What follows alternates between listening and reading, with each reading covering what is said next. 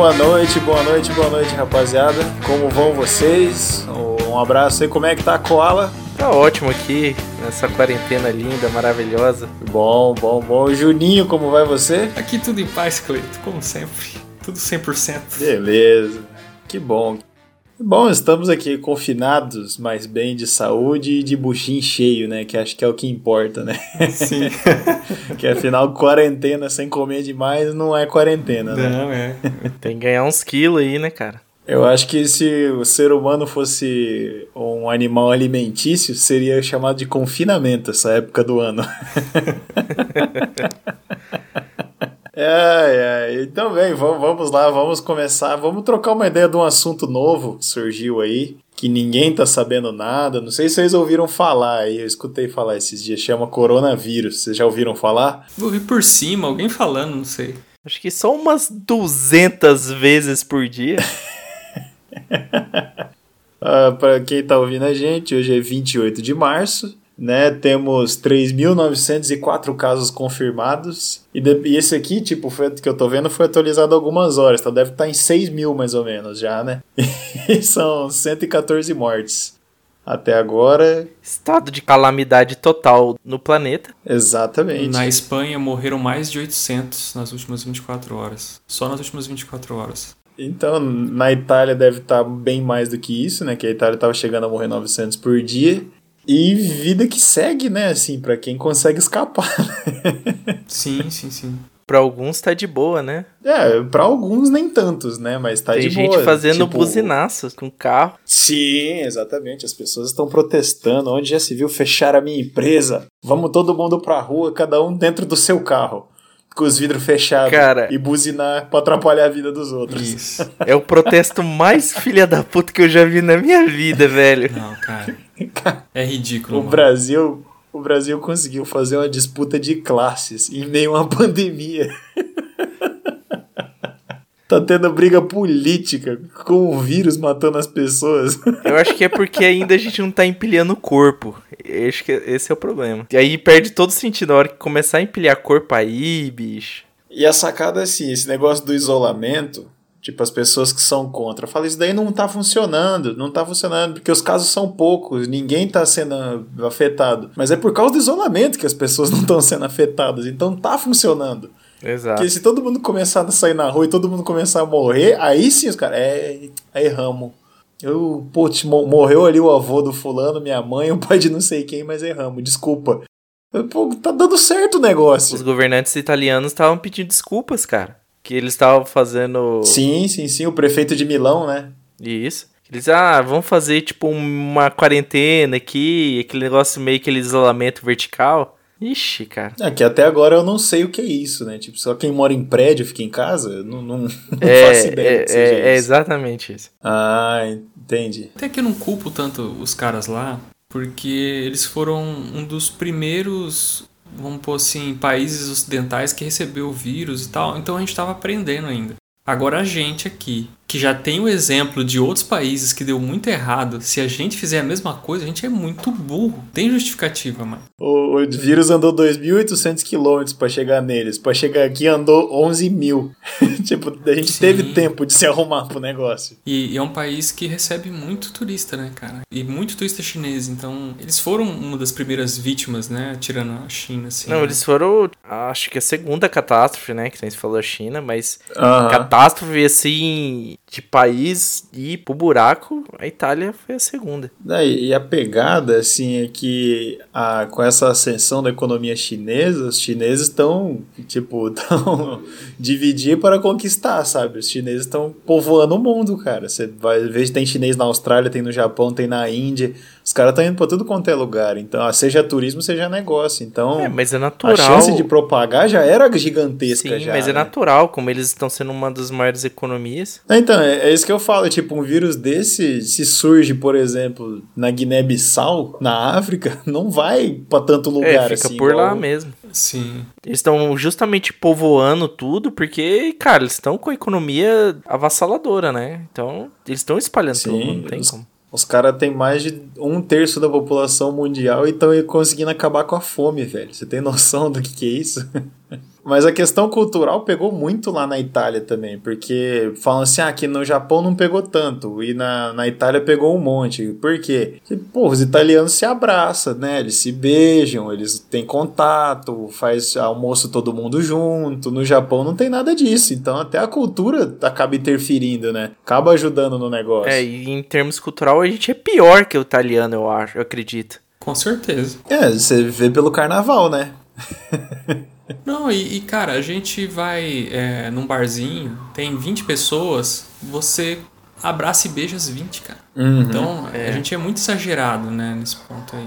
O oriental ele tem uns costumes diferentes, né? Tanto que é por isso que É acho que complicado. eles conseguem um controle maior até da, da situação, nesse caso, Sim, né, do que a sim. gente. Ah, e e outra coisa que eu acho interessante também, que a Itália, por que, que pegou tão forte lá? Tem muito idoso, porque é um país bem desenvolvido, então dá pra ter. Você viver uma vida longeva, então isso já ajudou a morrer muita gente. E lá, a saúde deles lá não vive um caos igual aqui. Então, tipo, uma cidade de 100 mil habitantes, sei lá, umas 20 UTI resolve. É. Aqui no Brasil, uma cidade de 200 mil habitantes precisa de uns 300 leitos de UTI, mais ou menos, porque aqui o povo morre de cólera, dengue, Então, e- tem um monte de e- coisa. Então a gente é mais preparado que eles nesse ponto também, né? O pessoal da Europa investe muito em prevenção de doença, né? Então, A gente também. é, mas... é que assim, aqui, por exemplo, você tem um monte de lugar que ainda tem esgoto, esgoto a céu aberto, que não tem tratamento Uhum. adequado de água e tal. Aqui em Campo Grande, né, que é onde a gente vive, tem bairro aí que não tem tratamento de água adequado. Que, tipo, chega Exatamente. um cano lá no bairro e daquele cano sai um monte de mangueira. Essas mangueiras, eles ficam jogando por cima do muro, tipo, dois vizinhos, sabe? Aham. compartilhando a mesma mangueira. de- Então tem muita coisa assim ainda, né, cara, em quase tudo que é cidade. Coisa que não tem tanto lá. Então acaba que isso reflete em menos gente procurando a saúde pública, né? É. E eu e, e Exatamente, para parar pra exatamente. pensar, e cara, não só por causa das internações, né? Mas vai morrer muita gente de causa natural, entendeu? Esse que é o grande problema, vai ter gente ainda com problemas de saúde normal, normal assim, né? Do cotidiano já conhecido e mais o vírus. Esse que o pessoal não conta, entendeu? Não, imagina, tipo, o maluco tá de, de moto, passa o carro, bate, arranca a perna dele, tem que levar ele pra UTI. Falou, não, não. Na UTI não. Os caras estão ali tudo entubado ali, com respirador, não pode. E assim, qualquer familiar seu, nosso, sofre um acidente, bicho, não tem pra onde levar ele. Uhum. E esse que é o grande problema. Que aí vai morrer se você de repente pegar uma infecção ou com alguma fratura, algum machucado, você não vai ter que fazer, entendeu? E suponhamos que tem uma vaga na Uhum. UTI, né? O cara sofre um acidente de trânsito. Olha, tem uma vaga na UTI. Põe o fulano lá na vaga. Aí ele põe ele na vaga e ele pega coronavírus lá no hospital, né? Que tem 20 caras com coronavírus ao redor dele. Ele não morre de acidente de carro, mas morre de corona, né? É. Então, Vai acontecer muito Os disso. profissionais de saúde estão numa situação entre a cruz e a espada, É, bicho. Os caras estão lascados, não tem nem roupa e equipamento direito. EPIs, né? Equipamento de proteção individual, estão enrolados pra caramba, cara. É complicado. E assim, se o cara da saúde resolver se recusar a trabalhar logo agora, tipo, ele tá sendo muito filho da puta, sabe? Tipo, o cara tem que estar tá muito enojado, com muita raiva ou muito desesperado pra desistir. Pelo menos esse, esse senso de comunidade existe ainda, né? No pessoal da Sim. saúde, pelo menos em épocas de crise, né? Em épocas normais não tem tanto isso. a minha digníssima patroa aqui, ela é farmacêutica, né? Então Uhum. o pessoal lá da, da faculdade, eles estão fazendo um, um- tipo um mutirão assim com o pessoal de farmácia para eles irem para lá e produzir álcool gel. Então eles estão Hum, trabalhando para fazer. Então assim, tá todo mundo, só quem não tá trabalhando é quem tá no grupo de risco. Então, às vezes o cara é Exato. farmacêutico, mas, por exemplo, é asmático, é diabético e tal, aí esse pessoal não vai, né? Mas Uhum. tirando, tá todo mundo é, revezando, né? Pra, todo mundo tá dando um jeito de colaborar, né, cara? Aham, é, cada um tem que fazer a sua parte, né? Complicado demais essa situação. Por isso que esses protestos não tem sentido nenhum, bicho. E ainda mais que se parar pra pensar, beleza, ah, vamos voltar a abrir a empresa, a voltar a funcionar. Tá, mas cadê o povo pra consumir? Não vai ter ninguém. Então, tipo, não tem faz sentido. sim. Numa época dessa, por exemplo, ah, todas as lojas vão abrir. Ok. Mas eu sei que tem um vírus que está se espalhando, então vou tentar sair de casa só para comprar o essencial. Ah, eu não vou lá na Imaginarium comprar um cubo mágico para dar de presente para alguém, né? Até porque não tá tendo festa de aniversário. Então, tipo, ah, material de construção, padaria e tal, ok. É que nem eu falo, tipo, o pessoal tá com tanto extremismo que assim, ah, tem que abrir tudo. Não, porque quem acha que fechar tudo vai dar certo. Cara, nenhum nem outro. Cada um tem que fazer o que pode. O cara que não vai aguentar sobreviver essa situação com a loja fechada, beleza, abre por sua conta e risco. Mas quem puder, faça um esforço de ficar em casa, né? E, cara, não tem jeito. Economicamente, o planeta vai parar. Não tem como. Vai mesmo, todo mundo vai perder dinheiro. Vai entrar numa recessão, isso é fato. Agora, se abrir as lojas para quase ninguém consumir, é no sense, entendeu? Hum, é complicado. É uma situação assim. É que nem eu falo, o pessoal espera que exista uma fórmula mágica. Que daí vem alguém e critica o governo por tal ação, vem outro falar, ah, então se você sabe como é que resolve. Cara, se fosse fácil resolver, Exato. não ia ser um cara xingando na internet que ia resolver, entendeu? Se tá difícil pro Paulo Guedes, que tem doutorado, sei lá, o caramba em economia e é bom, imagina para nós que somos imbecil, sabe? que só estamos dando a nossa opinião, nada mais. Né? E hoje em dia todo mundo tem que dar opinião. É. Todo mundo tem que ter opinião, tem que se expressar. Não, porque agora eu vou falar. Cara, eu até não tenho problema com isso. Mas se falasse, algo contribuísse, né? É, então, o problema é que eu falo, eu tenho saudade de quando o Brasil não era politizado ainda. a vida era mais tranquila. Não só por para mim, que eu acho que eu sou melhor que os outros, não. para todo mundo. Rapaz. Deixa todo mundo na ignorância que tá bom. Eu acho que o chat do UOL antigamente era mais produtivo do que hoje. Pô, os caras desativaram, cara, esses tempos atrás aí o chat do é... UOL. Fiquei triste. Nossa hein? senhora. Não existe mais não, chat existe. do UOL? Não acredito, cara. Nossa, bons tempos. Nossa, eu lembro do chat do UOL e do chat do ZAS, que não era nem terra ainda. do ZAS. Então, cara, lá tinha muita produção, cara. Lá realmente o pessoal discutia, debatia. Agora falava ah, de várias coisas, sim. é. Eu, eu lembro, eu tinha nove anos, eu debatia muito bem com as pessoas sobre o sentido da vida, filosofia. É, não, é tudo. tinha um cara que ele mandava muito bem de. Ele mandava muito bem nas opiniões, nas análises econômicas, que era o Fernando 23 Surfista, lá do chat dos As. O cara fazia umas análises econômicas, cara. Olha, eu vou te falar, hein, cara. Ele o Globo fica atrás do cara. Ele e a Cidinha Capricórnio também. Essa sabia do negócio, hein? o pônei malhadinho. Cara, ninguém se chama de pônei. Pônei malhadinho, tirou pô. essa? Então, cara, esse negócio desse vírus aí tá mexendo muito com a cabeça das pessoas. Problema de saúde pública, saúde mundial. E nisso eu já acho um link aqui para fazer a respeito de um probleminha de saúde que acometeu um rapaz alguns anos atrás. o rapaz. É que, vamos lá, mais ou menos nessa mesma época, há dois anos atrás, né, um ex-espião do MI6 chamado Sergei Skripal e sua filha foram envenenados por um agente nervoso que o nome em russo chama Novichok, que significa recém-chegado ao novo filho. O meu russo é bem influente, como você pode ver, né? Quase que um nativo. Então, cara, acontece que assim, esse cara, o Sergei, ele era um russo que ele fazia serviço de espionagem para a Inglaterra. Aí ele foi preso na Rússia. Quando a, a, Inglaterra prendeu alguns espiões russos, pediram ele em troca né, com a Rússia. E trocou, daí ele foi morar na Inglaterra e aposentou e estava vivendo sua vida feliz. Até que um dia, do nada, um policial achou ele passando mal na praça, ele e a filha dele, socorreu eles, o policial passou mal também. Do nada, assim? E daí do nada. Aí foram investigar, investigar, investigar e descobriram que o cara tinha sido envenenado. Né, o agente químico que foi usado, a concepção dele foi mais ou menos da década de 70, 80, né, nas últimas décadas da Guerra Fria. Tipo, como o negócio foi desenvolvido meio que escondido, ninguém sabe exatamente o que, que é o negócio. Seria como se fosse o coronavírus. A gente não sabe o que, que vai acontecer com a pessoa. Sei lá, que daqui seis meses para o coração dela, se ela for ficar exposta a isso, né? Eu achei absurdo. Oh, o cara morando numa cidadezinha pequena, sei lá, como se fosse menor que Osasco, de São Paulo, vivendo a vida dele em paz. Alguém vai lá e envenena ele, do nada, assim, cara. Imagina que loucura, cara. Teve um outro que era um ex-espião russo também. Ele foi envenenado por polônio 210, um negócio bem light, assim. tipo, a escala é de 0 a 100, quanto maior, mais letal, né? Os caras só usaram radiação para tentar matar o cara, só, mais nada, bem suave. Chernobyl bandou lembranças. O que eu acho legal dessa história do, do russo aqui. É, bem legal, eu acho Não, super assim, legal. Interessante, desculpa, acho que eu me expressei mal, né?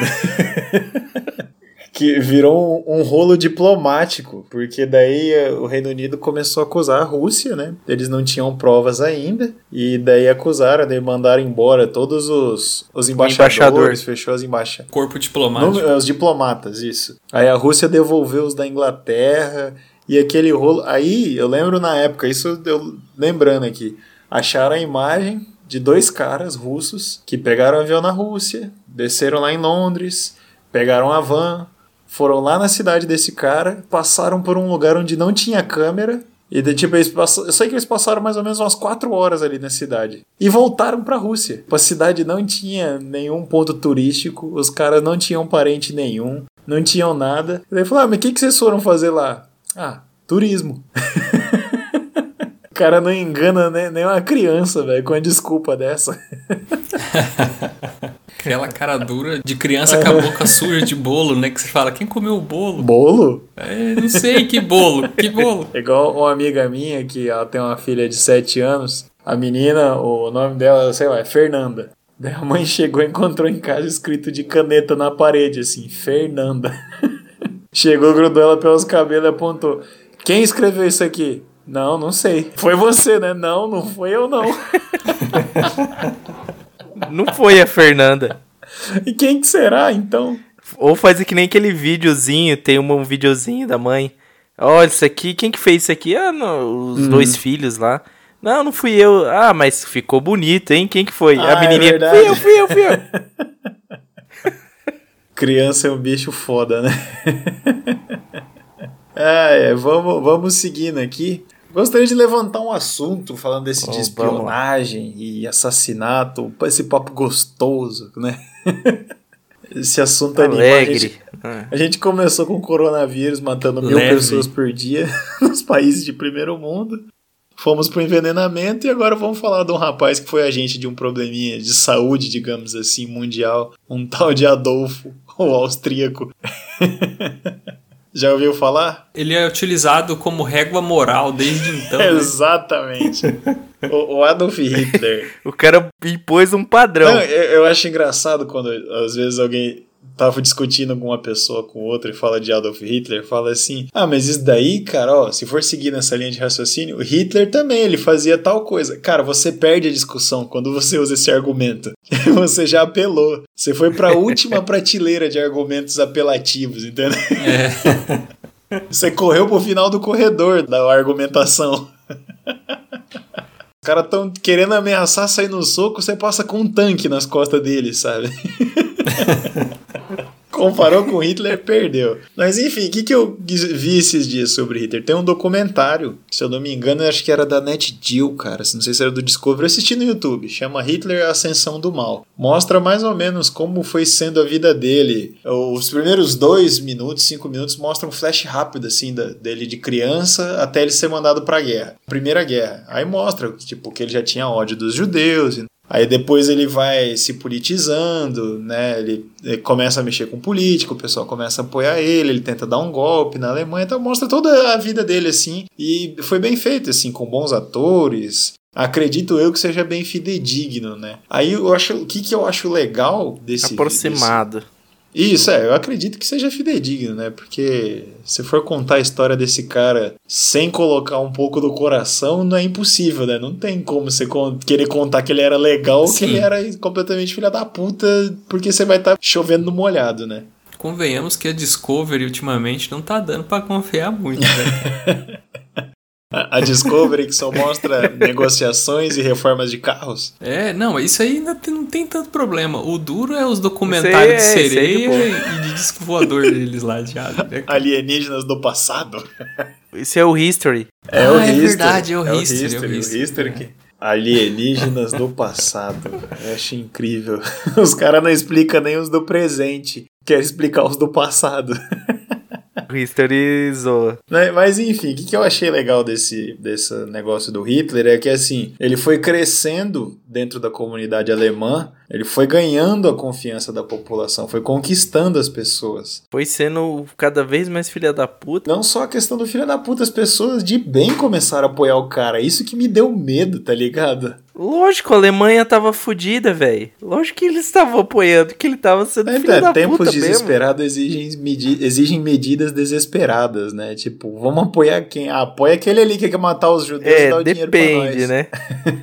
É, a gente esquece que na época é, essa coisa de eugenia, né, que eles falam que é de aprimoramento de raça e de aprimor- aprimoramento do ser humano, era uma coisa que a maioria dos países acreditava nisso num determinado nível. Sim, sim, sim. Então, por exemplo, aqui no Brasil, por muito tempo foi estimulada a imigração para cá de pessoas de países da Europa numa tentativa de embranquecer a população brasileira. E isso era um negócio que era falado abertamente. Ah, Isso daí é que assim, era uma ciência ainda na época, até se comprovar a falha, isso. porque daí virou uma, vira uma pseudociência É, quando é. se comprova que é falha, né? Isso. Então, é, tinha estudiosos, tinha nego com doutorado nessa área, tudo, tinha muitas obras na, na época tal. Até o próprio Hitler usava as obras do- dos cientistas alemães lá, ou alemães não, os racistas mesmo, né? Pra falar que, não, porque o branco é melhor e não sei o quê. Mesmo com o Carl Lewis indo lá fazer uma visitinha na Olimpíada da Alemanha, né? Isso. Eles tinham aquelas medidas, né? Tinha até uma regra de métrica lá pra você identificar se a pessoa era ariana. Se ela era não. pura, Eles né? tinham todo um. Tinha toda uma, uma pseudociência, né? por trás, assim. E o que aconteceu lá na que eu já li também é que era fácil, assim, usar os judeus como alvo, né, do ódio, porque depois da Primeira Guerra, os judeus eles viram a Alemanha como uma oportunidade de negócio, porque o país estava quebrado. Sim. Então teve muito investimento Exato. judeu, assim, eles compraram muita empresa, é, investiram muito em imóvel tal. Então é, os alemães estavam vendo um povo de fora tendo ascensão econômica dentro do país deles. E para muita gente isso era, um- era uma coisa que assim dava um certo ódio. Então, né? esse que é o problema. Não era pra muita gente. É isso que eu percebi nesse documentário. ah, sim, sim, sim, sim. Não era pra muita gente, era pra alguns ali. Só que daí, tipo, o país foi entrando mais em crise, mais em crise, aí, tipo, as pessoas começaram a ficar desesperadas. Ah, e agora? O que, que a gente faz? Não sei. o quê. Aí apareceu um maluco falando, cara, eu já sei quem é, onde tá o problema. O problema é aquilo ali. Depois que você achou um culpado, É, ele simplificou, ele simplificou as coisas e canalizou numa coisa só. Tipo, ele começou lá atrás falando, ó, a culpa é deles, Foi a um culpa processo. é deles, a culpa é deles, juntou um monte de gente, conseguiu ganhar um parlamento, conseguiu virar chanceler, conseguiu virar Führer. Aí sim que ele tinha o poder na mão, aí ele começou, ó, vamos marcar na camisetinha deles que eles são judeus. Aí depois foi marcando, depois piorou um pouco, jogou eles nos guetos. Depois começou o campo de trabalho forçado. Aí depois que começou o assassinato, entendeu? A partir do momento que você começa a falar muito alguma coisa, começa a se Exato. tornar Esse verdade. é o aquilo. problema. Constantemente, aquele pavor, aquele medo dos alemães foram se transformando no, Uhum. naquilo, entendeu? Daquele ódio deles. o nazismo e o fascismo na Itália, eles eram uma opção também ao comunismo, né, que estava crescendo ali Uhum. na Europa, e eles tinham medo também do comunismo. Então, quando eles viram uma outra corrente política crescendo, eles abraçavam porque era simplesmente porque era um antagonista do, do comunismo. Sim, e né? assim, o comunismo, ele também era de estrangeiros. Tava vindo da União Soviética, não era coisa interna. Daí eles também tinham medo do, da Isso, gente é. externo nesse outro caso, né? O que, que eu achei interessante de mostrar essa ascendência dele e tal, não sei o que, como é que as pessoas de bem apoiaram e tal. Aí eu penso assim, pô, mas eu entendi por que, que as pessoas gostaram dele. E assim, de certa forma, ele conseguiu fazer um governo sólido lá. Eu fui ler, tipo, no governo dele aumentou a oferta de emprego, não sei o quê. Só que assim, ele sequestrou a fortuna dos judeus, então já vai por água abaixo toda a economia que ele construiu, entendeu? Aí eu fico pensando, tipo, o pessoal conseguiu gostar dele, conseguiu odiar. Aí vamos trazer pro nosso caso aqui. Nós aqui, o, o, o afegão médio, né? O Koala, Juninho, Cleitinho. Lá Tá, vem. você odeia Hitler? Tá, eu, eu odeio. Vocês odeiam? Confere. Todo mundo que odeia, né? Ah, beleza. Sim, sim. Eu acho que sim. Então, por que que a gente odeia? Até Diretamente ele não fez nada pra gente. Não, mas porque a gente sabe que é meio que um senso comum, né? Ah, pô, o cara foi um filho da puta. Não tem por que gostar desse imbecil. Certo? Confere? Ele virou a referência, ele é a régua de filha da puta, entendeu? Você mede o quão filha da puta o cara é em relação a ele, assim, entendeu? O quanto, que- quanto Na- que a pessoa na- pode ir. É. Quanto eu pode- a pessoa pode ser filha da puta nessa vida. Na matemática do filho da putez, ele é o limite, entendeu? Vai de zero a, a Hitler, né? Então o cara é tipo 0,1, 0,2 Hitler. A- Então, a beleza. Então é de senso comum que todos aqui odeiam ele. Mas assim, agora eu faço uma provocação a vocês. Koala, você tinha um amiguinho na escola, por exemplo. Só um exemplo, que você já saiu na mão na escola, já brigou com alguém alguma vez na vida na escola, né? Algumas vezes. Então, você odeia mais o seu amiguinho da escola ou Hitler? Cara, o amiguinho da escola, eu não sei, eu odiei ele, eu queria matar ele. Mas Ah, passa, entendi, né? Entendi. Eu acho assim, o que o Cleiton está querendo dizer, eu acho que assim, em termos de emoção, de sentir o sangue ferver e sentir ódio, a gente sente muito mais ódio do coleguinha que roubou um lápis da escola. Do que o coleguinha genocida. Exato, cara. Ah, o cara xingou minha mãe, seu sangue ferve lá na sexta série, entendeu? E seu sangue nunca, nunca ferveu pelo Hitler, é isso que você tá tentando dizer, né? Isso, Cleiton? exatamente. Essa é a provocação que eu faço. Entendo, eu entendo. Porque é uma grande diferença é, tipo assim, você saber racionalmente o negócio e instintivamente você ter ódio da pessoa. Quando o instinto bate, quando alguém te provoca ou xinga sua mãe, é outra coisa, né? Então, é, o que eu acho legal é uma frase que eu já ouvi do nosso estimado doutor Juninho, que tá aqui nessa reunião, que ele falou: o ser humano não é nada além de um macaco com aquele verniz que chama-se civilidade. E é um verniz fininho, fininho. Uma camada que mal dá pra ver direito. Qualquer coisa que bate, arranha e rasga esse verniz, cara, sai um macacão nervoso ali de dentro. Ele já vai. Torcendo pra alguém dar uma desculpa pra ele cagar na mão e jogar, tá ligado? Se ele não conseguir te alcançar pra te bater o morder, ele vai tacar bosta. Exatamente.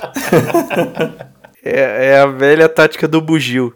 Eu gosto dessa relativização da raça humana. Não, porque tem que odiar aquilo ali é certo, entendeu? Então, beleza. Então a gente entende que é certo odiar. Aí você vai na escola, dá um chute na, na canela da menina. Não, não pode brig- brigar com o amigo, não pode odiar. Tem que amar o próximo tal. Não, mas tirando o Hitler. Mas tem que amar o próximo, entendeu? tem que perdoar. Você tá querendo ali- aliviar a barra Não, pro não, Hitler? não, não, não. Só tô falando que a raça humana é um negócio que não faz muito sentido, entendeu? O Hitler se tornou o ultimato, Aham. sabe, de inimigo. O inimigo último ali. Mas é porque a gente sempre, constantemente, precisa de um inimigo. Isso. Acho que é porque a gente sente falta da chita no nosso calcanhar. Então a gente precisa de um inimigo sempre pra ficar ligadão pra viver. Eu, eu acho que depois que a raça humana inventou a fala e perdeu o rabo, a gente começou a inventar coisa pra poder se unir, entendeu? Nada melhor do que um antagonista, né? Exato, e Com sempre. certeza. Isso, sempre tem que ter um inimigo. E o Hitler tá no posto. Ele assumiu esse posto É, pro mundo assim- inteiro, tá ligado? De ser o maior pau no cu da história humana. Por mais que não tenha herdeiros e que o, o movimento criado por ele seja bem menor hoje em dia, bem pequeno mesmo, apesar de ter crescido nos últimos anos, a gente continua odiando, tá ligado? É, que tem uns filha da puta. Mas, gente, a gente tem que, pô, né, todo mundo abraçado aí, unido, com Covid, todo mundo junto aí nessa corrente do bem. Cara, o duro que é foda defender nazismo, cara. É, é porque, assim, o conceito já é muito errado, tá ligado? É errado do... É errado em vários sentidos, né? E errado, assim, tipo, em questão de sobrevivência até, tá ligado? Porque a última instância do, do ser humano é sobreviver. Uhum. E o nazismo, o bicho, ele, ele vai pra fuder isso até.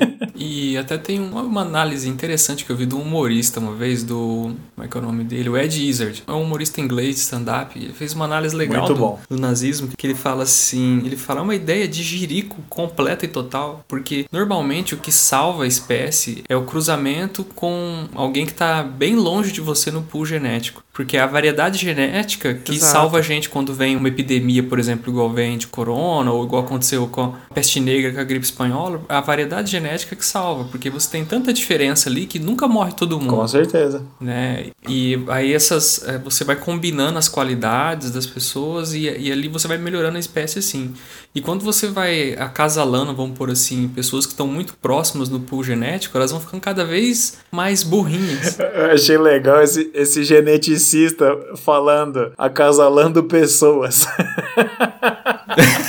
Você tá, cê tá sendo carinhoso. Sim, eu imaginei um cara de terno que entende muito do Cê- negócio. cê que tá sendo carinhoso. Os seres humanos como bicho, cientificamente falando, lógico. É, e não só a questão de que você falou, você foi carinhoso, você é burrinha, não, você começa a ficar retardado e você começa a gerar Sim. vários tipos de Mas doenças. você começa cara. a ficar com uma saúde mais frágil, né? Não só mais frágil, mas você gera doença também. O risco de você ter mais doenças, criar doenças genéticas, tipo que nem cachorro, você começa a gerar vários problemas genéticos. Né? Não tem um cachorro mais saudável que o vira-lata caramelo. Não tem um cachorro mais saudável. que É isso que eu ia falar. Tipo, não é só uma questão genética que o vira-latinha caramelo e o gato malhado estão em todo lugar do nosso país. Porque eles estão porque eles sobrevivem mais do que os outros. É, é a seleção bruta mesmo ali. Não tem essa não. Então, por isso que eu falo que o nazismo, o conceito deles, cara, é, vai todo errado com a sobrevivência. Cara, você velho. pega um cachorro de madame aí, você tem que fazer dois tipos de tosa, tosa verão, tosa inverno. Você tem que mandar lavar no pet shop. Aí você, se a ração vence, ah, a ração venceu 10 dias lá, o cachorro come, gira o estômago, o bicho morre. Você pega um, um vira-lata caramelo daquele, você lava ele no tanque, ele nunca passou por uma tosa na vida, com sabão em barra. É, ele come Ele come seu telefone. o seu telefone, seu para-choque e o que cai da mesa. Na verdade, E nunca dá nada no A cachorro. vantagem desse cachorro é que ele não come o seu telefone e o seu para-choque porque ele ama ma- você mais do que o outro, porque ele já morou na rua. Ele dá mais valor pra você. E além de tudo, vive mais. Vocês falando de cruzamento genético desfavorecer a raça, eu lembrei daquela piada que fala assim: Ah, te- um amigo meu quer te conhecer, uma mulher falando pra outra. Ah, mas ele é bonito? Ah, ele parece um príncipe. Aí tá uma foto do príncipe Carlos II da Espanha. Não sei se vocês já viram essa foto, quem estiver ouvindo. Eu vi esse Por favor, procure Carlos II da Espanha. o cara, é, a família real lá da Espanha na época, é, é um príncipe. Literalmente um príncipe. que ele é um príncipe, só que sim, só que o cara é mais feio que capotar a Kombi cheia de gente dentro, entendeu? Mais fake e bater em vó. Exatamente. A família, a família, vamos usar o termo científico, foi cruzando entre si para não perder as propriedades, as posses e manter o sangue mais puro, até que surgiu essa pessoa que tinha o queixo protuberante, o nariz feio, não conseguia fechar a boca, os dentes eram tortos e era estéril. Enfim, a lista de problemas aqui tá do tamanho da lista de paciente do coronavírus no momento. Não, o cara era estéreo porque o DNA dele parou ali, né? ó, os componentes ali do DNA pararam e falou, galera, é o seguinte, a gente tem que parar essa brincadeira aqui, isso não pode continuar. Então não vamos combinar aqui, ó. O pessoal que tá ali na parte de reprodução ali, galera, todo mundo solta as mãos ali porque não, não pode. É, é o que eu sempre falo, a mãe natureza é sempre a coisa mais sensata que vai prevalecer. É, deixa o Darwin trabalhar, né, cara? O cara chegou no limite da variação genética. Então, o homem era lindo como um príncipe, então o que, que a gente aprendeu hoje? Por favor, evitem o incesto. Ou tentar criar uma raça ariana. Eu espero de coração que as pessoas não tenham aprendido isso hoje, né?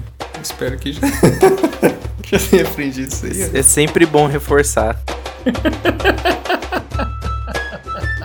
Então é isso aí, galera. Vamos encerrar mais um episódio. Obrigado aos nossos inteligentíssimos ouvintes. Então, obrigado, gente, pela presença. Obrigado, Cleito. Obrigado, Koala. Valeu, Juninho. Boa noite para vocês. Boa noite. Boa noite. Até mais.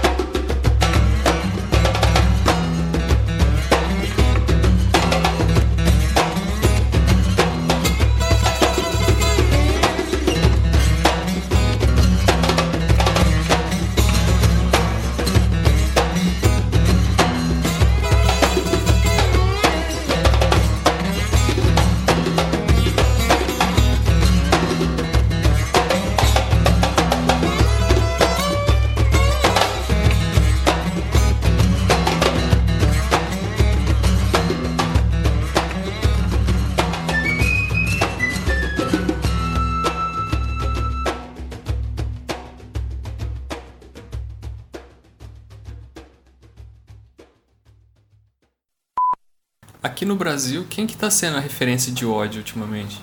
Ah. Ah, ah. Ah. ah. Deixa Pronto, quieto. Próximo assunto.